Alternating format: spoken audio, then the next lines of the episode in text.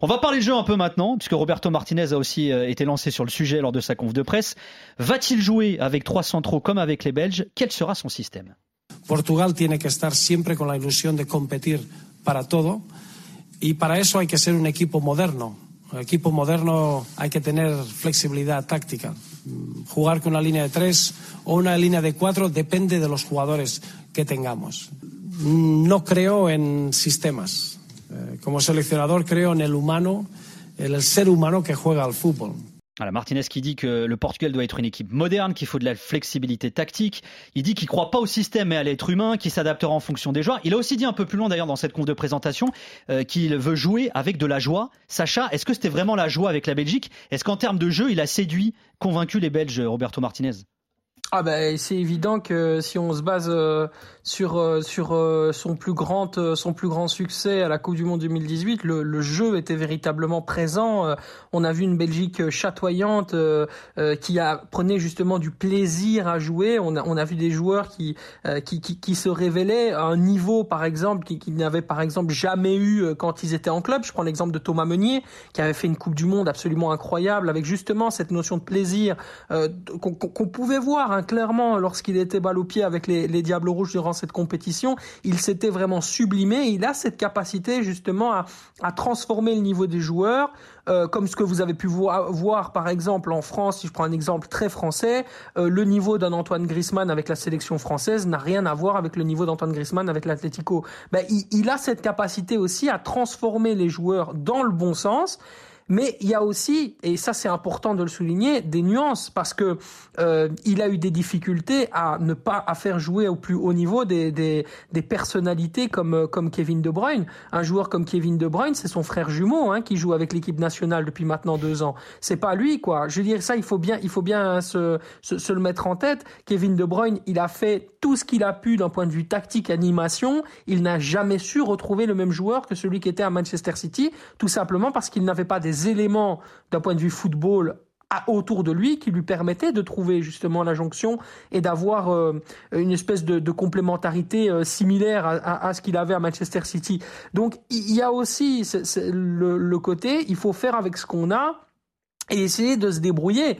Euh, Roberto Martinez, euh, dès qu'il est arrivé avec la Belgique, il s'est trouvé avec une épine dans le pied, il n'y avait pas de latéral gauche. Donc il a dû directement euh, s'adapter et jouer avec ce fameux système à 3. Ensuite, bah, il a trouvé une espèce de routine. Alors attention, hein, Roberto Martinez, quand il a sa routine, il faut pas le déloger de sa routine. Euh, il a adoré son système à 3 parce qu'il a dit on a fait plein de succès avec ça. Euh, J'arrive à combler à peu près les errements de mes défenseurs avec ce système dans l'animation que je propose. C'est vrai, c'est vrai, Sacha, de... Sacha c'est un conservateur, c'est-à-dire qu'il dit, il parle de flexibilité tactique, mais la vérité c'est que il n'était pas, il pas du tout flexible. Enfin, il était assez conservateur dans dans ses choix. Tu le disais, les anciens, mais surtout en termes de, de, de système de jeu aussi. Ah ben bien sûr, non non, le système de jeu ça a toujours été le 3-4-2-1 et ça n'a jamais changé depuis son arrivée. Euh, il a commencé un match amical où il a perdu deux buts à zéro face euh, face à l'Espagne. Il a terminé avec la défaite, enfin avec le match nul face à la Croatie. Il a fait son 3-4-1-2 et ça n'a jamais changé. Donc ça c'est c'est c'est important à souligner.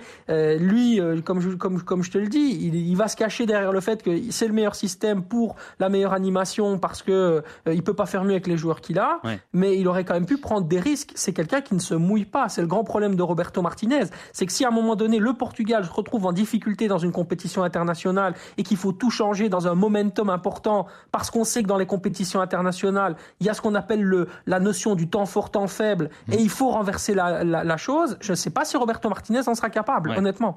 Et, Est-ce qu'en termes de jeu, de méthode, méthodologie même, hein, là, il est très friand des nouvelles technologies, hein, euh, des nouveaux modes de management, le Portugal va pas progresser avec Martinez euh, Perja?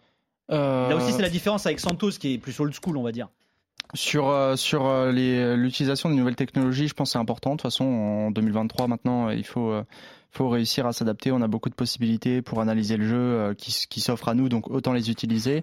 Euh, pour ce qui est du jeu, euh, pour ce qui est du jeu, j'avoue que euh, des fois la non-réaction de Santos euh, était là. J'espère que par contre Martinez du coup réagira durant les matchs euh, assez rapidement, vu que euh, souvent il faut euh, réussir à comment dire à, à, comme il disait, hein, le momentum, à vraiment euh, avoir ce déclic de se dire non bon ça fonctionne pas, on fait table rase et on change.